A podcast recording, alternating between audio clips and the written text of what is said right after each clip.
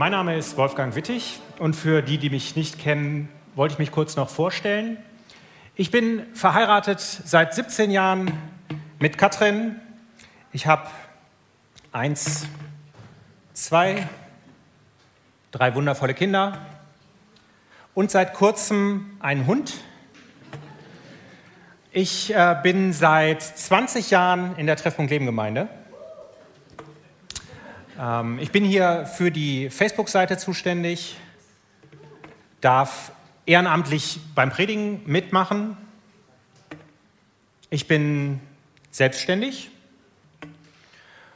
Ich fahre gern Rennrad und ähm, ich esse gerne und ich koche auch gerne.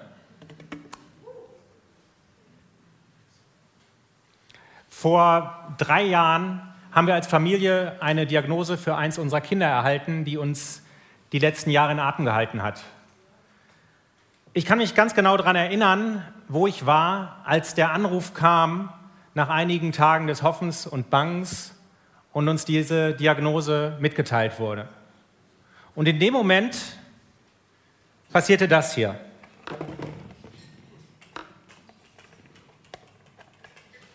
Da waren auf einmal sehr viele Fragen.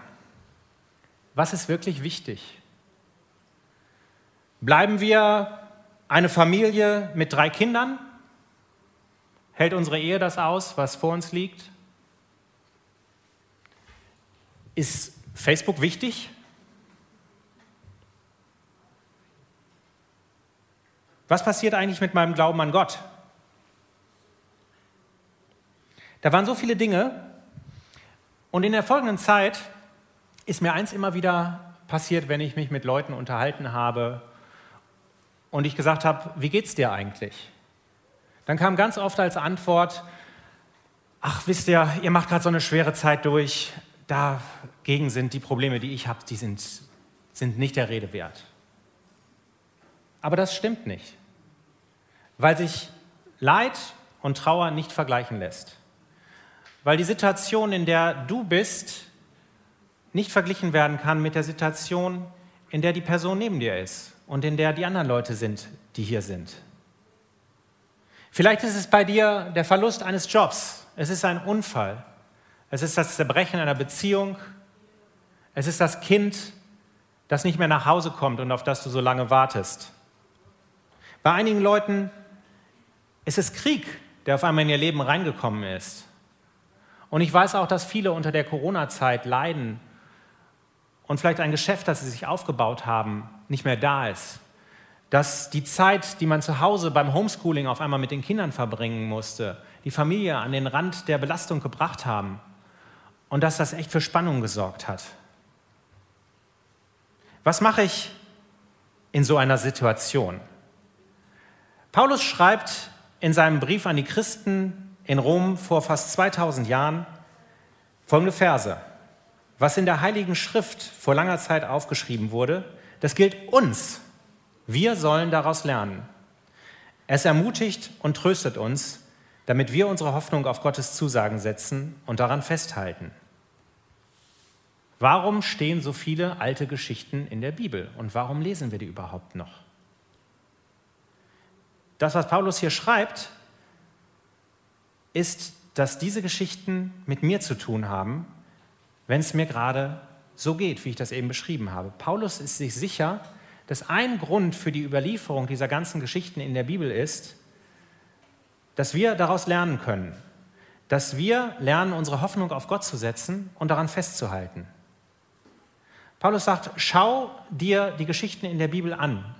Sie sind dafür da, dass du ermutigt wirst. Und du darfst dich in diese Geschichten reinversetzen. Du darfst dich mit Personen in der Bibel vergleichen, die durch Dinge gegangen sind, die schwer waren, die durch Leid gegangen sind. Das ist nicht anmaßend, sondern das ist das, warum wir diese Geschichten haben und warum sie da stehen. Und eine Geschichte, die mich gefesselt hat, ist die Geschichte von Mose. Wahrscheinlich hast du es irgendwo schon mal gehört, vielleicht hast du es auch von klein auf im Kindergottesdienst gehört, aber Mose, diese Geschichte, die ist oft verfilmt worden. Ähm, es gibt einen Zeichentrickfilm, es gibt den alten Film äh, Zehn Gebote. Und äh, in dieser Geschichte lesen wir das ganze Leben von Mose von vorne ran. Mose wurde in Ägypten geboren als Israelit. Und über Mose lesen wir, dass er als kleines Kind in den Palast des Pharao kam und dahin gebracht wurde. Ähm, wir können lesen, dass Mose, steht auch in der Bibel, ein sehr schönes Kind war. Wir lesen, ähm, dass Mose die beste Ausbildung genossen hat da am Hof beim Pharao und dass er in allem trainiert wurde, was es damals so zu wissen gab. Da steht auch, dass alles, was Moses tat und sagte, ihm hohes Ansehen brachte. Das ist ja mal eine krasse Aussage, finde ich. Wir können lesen, dass Mose mutig ist, aber auch, dass er impulsiv ist. Ähm, er weiß, dass Gott etwas ganz Besonderes mit ihm vorhat, dass eine Berufung auf seinem Leben liegt, nämlich dass er die Israeliten aus diesem Land Ägypten befreien soll. Ach ja, und Mose ähm, surfte gerne auf dem Nil. Und äh, was viele nicht wussten, sein Lieblingsessen waren Datteln im Speckmantel. Und dann kommt eine Situation, die alles verändert. Das lese ich euch vor, das ist im Neuen Testament aufgeschrieben in der Apostelgeschichte. Da steht, als Mose 40 Jahre alt war, beschloss er, sich um seine Brüder, die Israeliten, zu kümmern. Eines Tages musste er mit ansehen, wie ein Israelit von einem Ägypter misshandelt wurde. Da griff er ein, er übte Rache und schlug den Ägypter tot. Mose meinte, seine Landsleute müssten jetzt erkennen, dass Gott ihn zur Befreiung seines Volkes geschickt hatte. Doch sie kannten es nicht. Am nächsten Tag kam er gerade dazu, als sich zwei Israeliten stritten. Er versuchte den Streit zu schlichten und sagte zu ihnen, ihr gehört doch zu ein und demselben Volk. Warum schlagt ihr euch? Aber der mit dem Streit angefangen hatte, stieß ihn zurück und rief, wer hat dich eigentlich zu unserem Aufseher und Richter gemacht? Willst du mich etwa auch umbringen, wie du gestern den Ägypter getötet hast? Mose erschrak über diese Worte. Er verließ Ägypten und floh nach Midian, wo er als Ausländer lebte.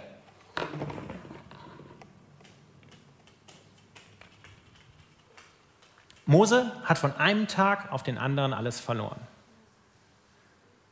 Wir lesen, dass er direkt vom Palast ein Flüchtling wird, ab in die Wüste.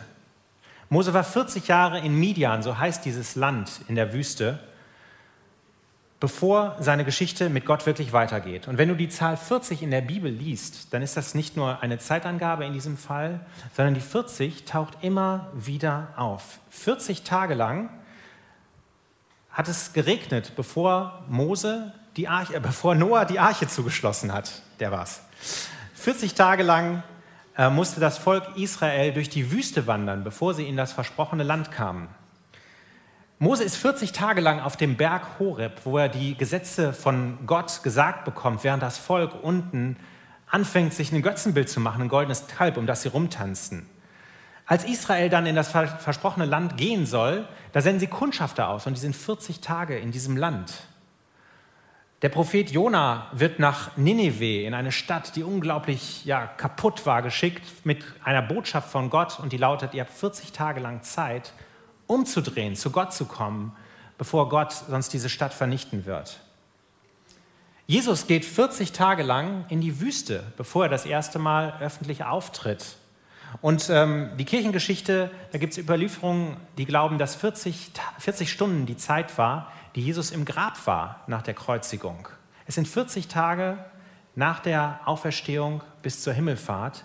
Und diese Zahl 40, die taucht immer wieder auf. Und in all diesen Geschichten steht die 40 für eine Zeit der Ausrichtung, der Erneuerung, des Neuanfangs, des Wartens, des Hoffens und der Veränderung.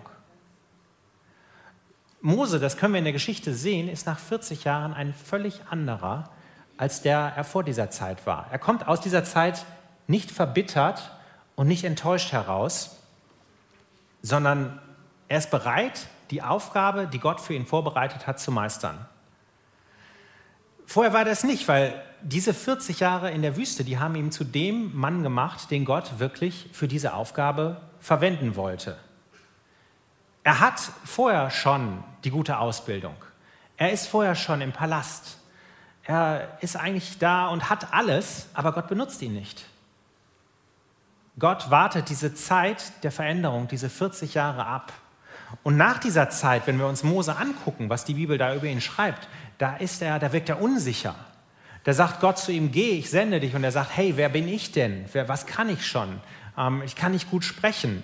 Er schaut auf einmal nicht mehr auf all das, was er hat und was er vorzuweisen hat, sondern Mose schaut auf einmal auf seine Defizite und auf das, was er nicht kann. Und diesen Mose gebraucht Gott. Wie geht das? Wie kann aus einer Krise, aus einer Zeit des Wartens und des Übergangs so etwas herauskommen, wie wir es bei Mose sehen? Eine Wüste ist ja erstmal ein trockener, lebloser Ort, aber auch dort gibt es Wachstum, nur es passiert anders. Es wächst nicht so viel Grün nach oben, sondern es wächst viel Wurzeln in die Tiefe runter, um die Versorgung zu bekommen. Und da habe ich einen, einen Gedanken heute Morgen noch bekommen, das ist quasi noch ein Einschub in die Predigt. Und ich glaube, dass hier jemand ist, ähm, für den das ganz speziell ist oder vielleicht auch äh, jemand, der den Livestream schaut oder hinter das Video.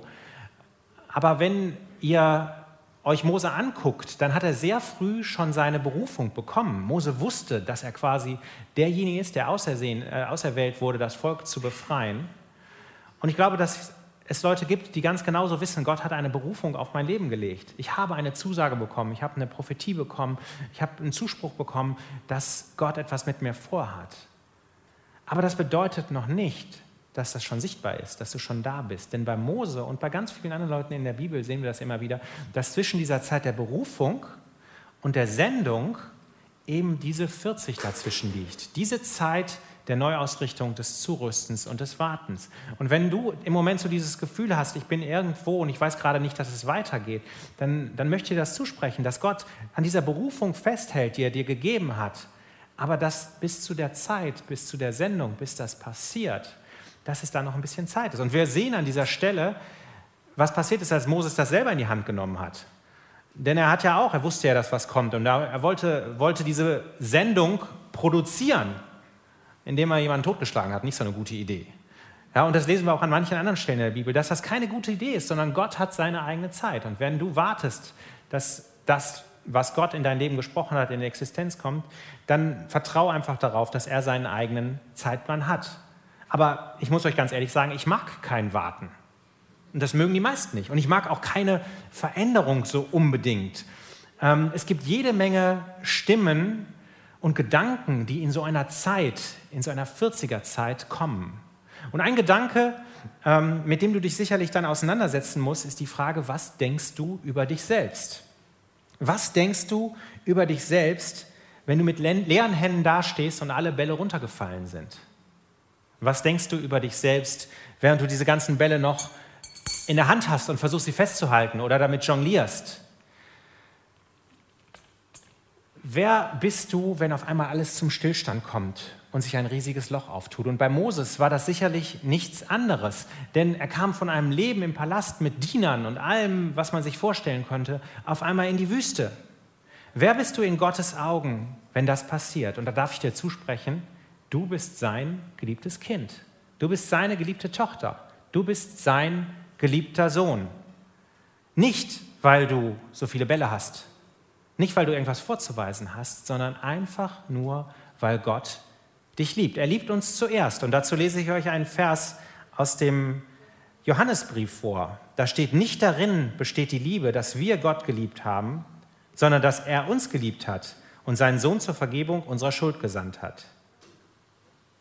Ich kann nichts machen, auch in so einer Zeit, dass Gott mich mehr liebt. Und ich kann auch nichts machen, dass er mich weniger liebt, denn er hat alles getan. Ich muss nicht mitarbeiten, ich muss nicht predigen, ich muss nicht durch irgendeinen Reifen hüpfen. Das ist eigentlich eine gute Nachricht. Und ich habe trotzdem erlebt, wie das in so einer Zeit auf einmal schwierig ist. Denn wenn du auf einmal mit leeren Händen vor Gott stehst, dann kann es sein, dass da Stimmen kommen, die sagen, aber du musst doch noch. Du musst doch zumindest beten. Du musst doch zumindest morgens aufstehen und in der Bibel lesen. Und da darf ich euch sagen, nein, es gibt auch Zeiten, wo du einfach nur vor Gott sein darfst und wo du das einfach nur, was in diesem Vers im Johannesbrief steht, einfach nur annehmen darfst, dass Gott dich zuerst geliebt hat und dass auch, wenn du gerade nicht kannst, dass er dich trotzdem weiter liebt. Seine Liebe ist so groß, dass er seinen Sohn Jesus losgeschickt hat, um alles, was uns von Gott trennte, dafür zu bezahlen. Natürlich gibt es auch Zeiten, wenn du es dir, wenn, wenn du sagst, ja, ich kann wieder, ich habe Kraft, dass du sagen kannst, Gott, ich danke dir, ich möchte Lobpreis machen, ich möchte beten, ich möchte aufstehen und ich möchte kämpfen. Aber so eine Zeit in der Wüste kann auch einfach mal bedeuten, dass du still bist. Nutz diese Zeit in der Wüste, um dich so zu sehen, wie Gott dich sieht. Ein anderer Gedanke, der mir, der sich in, in meinem Kopf breit machen wollte in dieser Zeit, war Neid und Missgunst. Weil die Wüste sich manchmal anfühlt wie ein Abstellgleis. Und in dieser Zeit sind da auf einmal Leute, die vielleicht deinen Job übernehmen, die auch in der Gemeinde das machen, was du vorher gemacht hast. Und du stehst am Spielfeldrand und kannst gerade nicht und bemerkst auf einmal, hey, das, das läuft ja irgendwie alles ohne mich weiter. Und es kann verletzend sein, wenn du, wenn du merkst, auf einmal mein Platz wird einfach aufgefüllt, ich bin nicht mehr da, das, das macht jemand anderes weiter. Und dann bin ich nach einiger Zeit zurückgekommen in die Gemeinde und dachte, hey, hier bin ich wieder. Und dann habe ich festgestellt, dass da auf einmal andere Leute sind, die kenne ich gar nicht, die haben sich noch nicht mal bei mir vorgestellt. Ja? Und die machen jetzt das, was ich vorher gemacht habe. Oder vielleicht kommst du auch zurück nach einer Zeit und du merkst, der Platz, den du bisher hattest, den gibt es überhaupt nicht mehr, weil auch Gemeinde sich verändert, weil auch das Leben sich verändert. Und Mose hatte ähnliche Gedanken. Als Gott ihn nach diesen 40 Jahren in Midian sagt, jetzt geht zurück nach Ägypten, ähm, da ist Mose unsicher. Und er sagt, warum sollte dieser Pharao überhaupt auf mich hören? Der kennt mich doch gar nicht. Der Platz im Palast, der ist längst von jemand anderes eingenommen. Und das Ägypten und das, was ich mal kannte, das gibt es so überhaupt nicht mehr. Was mache ich mit solchen Gedanken? In der Bibel können wir lesen, was passiert, als Jesus 40 Tage lang in der Wüste ist. Diese Zeit, auch für Jesus der, der Ausrichtung auf das, was kommen wird, da steht, dass der Teufel, Satan, zu ihm kommt und dass er ganz konkrete Gefühle nutzt, die Jesus hat in dieser Zeit, um ihn herauszufordern. Und er spricht mit, er spricht mit Jesus an und sagt, wer bist du schon? Was kannst du schon? Und guck doch mal auf deine Bedürfnisse, die du jetzt gerade hast, das ist doch auch mal dran. Jesus pariert alle diese Gedanken und alle diese Fragen, indem er Verse aus der Bibel nimmt und damit antwortet. Und das finde ich spannend, weil unser Gehirn ist so gestrickt, dass wir nicht zwei Emotionen gleichzeitig haben können. Diese Gedanken des Zweifels und der, der, des Neides vielleicht oder der Traurigkeit, ähm, da dürfen wir, so wie Jesus das macht, da dürfen wir einen Vers aus der Bibel nehmen und dürfen antworten und dürfen das quasi wie so ein Schild vor uns halten. Ganz konkret an meinem Beispiel, wenn ich damit kämpfe, dass vielleicht jemand anderes meinen Platz eingenommen hat und ich komme nach längerer Zeit wieder in die Gemeinde und manches scheint mir fremd, mein Ego ist gekränkt und diese Gedanken machen sich in meinem Kopf breit, dann ist es Zeit, die Bibel aufzuschlagen und dem etwas entgegenzusetzen. Und da habe ich einen Vers gefunden, den finde ich, der passt da auf diese Situation. Vielleicht passt er auch auf dich dann mal. Im Philipperbrief schreibt Paulus: Weder Eigennutz noch Streben nach Ehre sollen euer Handeln bestimmen. Im Gegenteil, seid bescheiden und achtet den anderen mehr als euch selbst. Denkt nicht an euren eigenen Vorteil. Jeder von euch soll das Wohl des anderen im Auge haben. Und nehmt euch Jesus Christus zum Vorbild. Obwohl er in jeder Hinsicht Gott gleich war, hielt er nicht selbstsüchtig daran fest, wie Gott zu sein.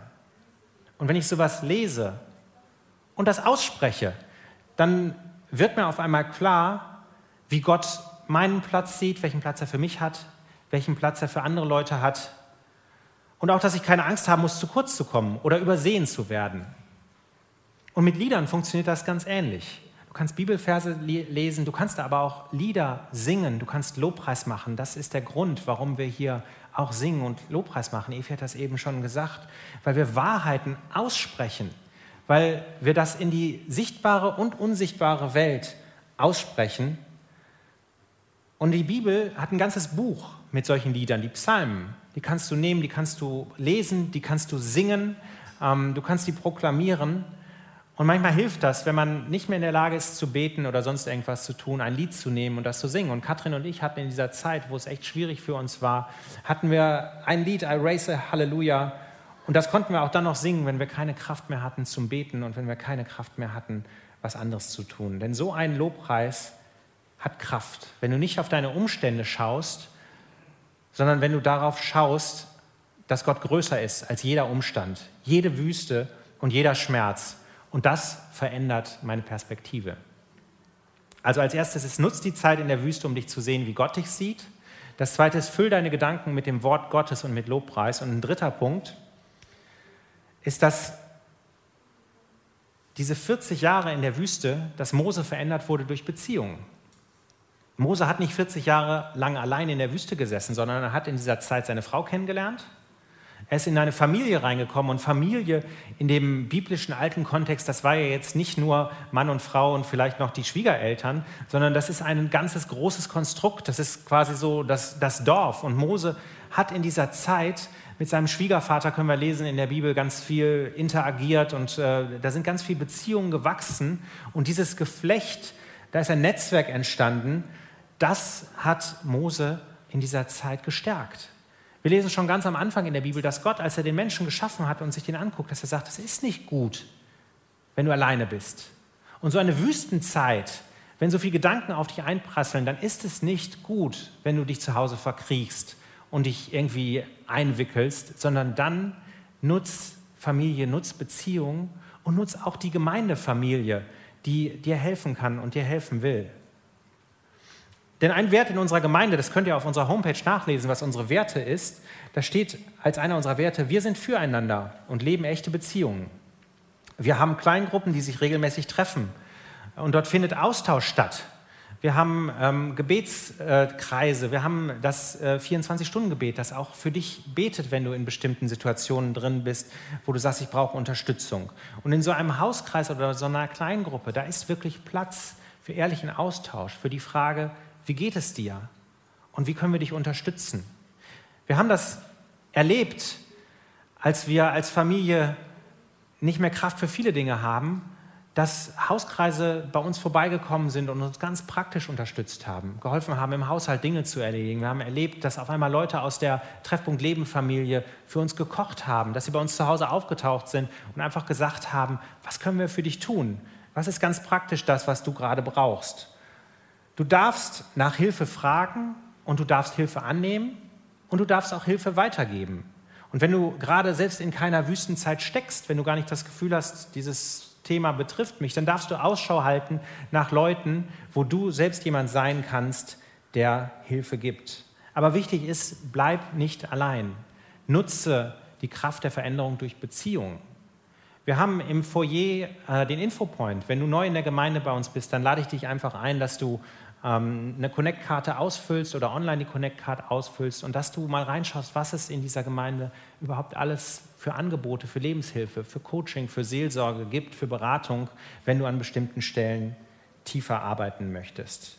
Nutz die Zeit in der Wüste, um dich zu sehen, wie Gott dich sieht, Füll deine Gedanken mit dem Wort Gottes und mit Lobpreis und komm in die Gemeinschaft rein. Bleib nicht alleine und lass dich nicht isolieren.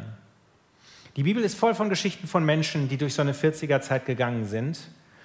Und der Apostel Jakobus schreibt einer solchen Gruppe von Menschen, nämlich Christen, die in der Verfolgung sind, in einem Brief, ihr wisst doch, dass euer Glaube durch solche Bewährungsproben fest und unerschütterlich wird.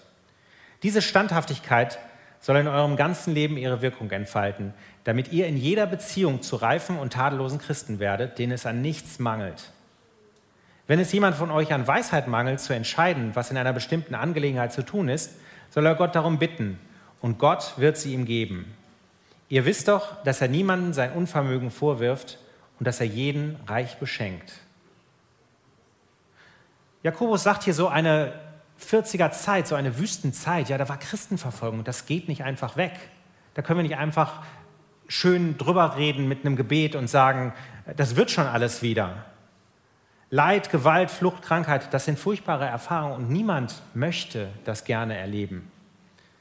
Aber es entsteht ein Raum in dieser Zeit und von diesem Raum hast du es in der Hand, ihn zu gestalten und zu schauen, was daraus wachsen kann. Wie wirst du aus dieser Zeit herausgehen, wenn du drin bist? Was bleibt am Ende? Denk an Mose. Ohne die Zeit in der Wüste wäre er nie in seine Sendung gekommen, sondern er wäre immer nur bei seiner Berufung geblieben. Jakobus schreibt, dass das, was ich in dieser Zeit lerne, dass das, was ich in den letzten drei Jahren mit unserer Familie gelernt habe, dass das letztendlich das ist, was mein Glauben festmachen soll. Es soll mein ganzes Leben durchziehen und es soll das stärken. Und dann gibt er einen sehr praktischen Rat. Er sagt nämlich, wenn es dir in dieser Zeit, in dieser Wüstenzeit an Weisheit mangelt, hey, das ist nicht schlimm. Das kann sein, dass du völlig am Ende bist mit deiner Weisheit. Dann darfst du Gott fragen, dann darfst du ihn um Weisheit bitten.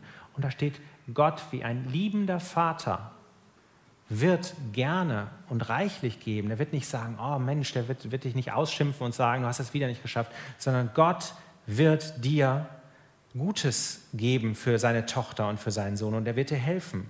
Und er wird dir keine Vorwürfe machen, warum du zweifelst. Er wird dich nicht bestrafen, weil du mit dieser Zeit in der Wüste nicht einverstanden bist. Nein, Jakobus sagt, dass Gott uns hilft, den richtigen Blick und die Weisheit zu bekommen und dass er uns gerne beschenkt. Nimm dir jetzt eine Minute Zeit und frag Gott, was willst du mir mit dieser Predigt sagen? Wo stehst du gerade? Bist du in so einer Zwischenzeit, in so einer 40er Zeit? Dann halt Gott deine Gefühle hin und bitte ihn um Weisheit für den nächsten Schritt. Sag Gott, was willst du, dass ich lerne? Was willst du sehen? Gott, hilf mir, mich selbst zu sehen, so wie ich dich sehe. Füll meine Gedanken mit Lobpreis und hilf mir in die Gemeinschaft zu kommen. Und wenn du nicht in so einer Zeit bist, wenn du so eine Zeit vielleicht hinter dir hast schon, dann nutze jetzt diese Zeit, um Gott zu fragen, ob er dir jemanden zeigen will, den du unterstützen kannst im Moment, den du helfen kannst, diesen Weg durch die Wüste zu gehen. Und dank ihm dafür, dass du gut herausgekommen bist. Sprich mit ihm. Auch wenn du lange nicht mehr gebetet hast oder vielleicht noch nie gebetet hast, Gott hört dich. Und er wird dir gerne und reichlich geben und dir keine Vorwürfe machen. Amen.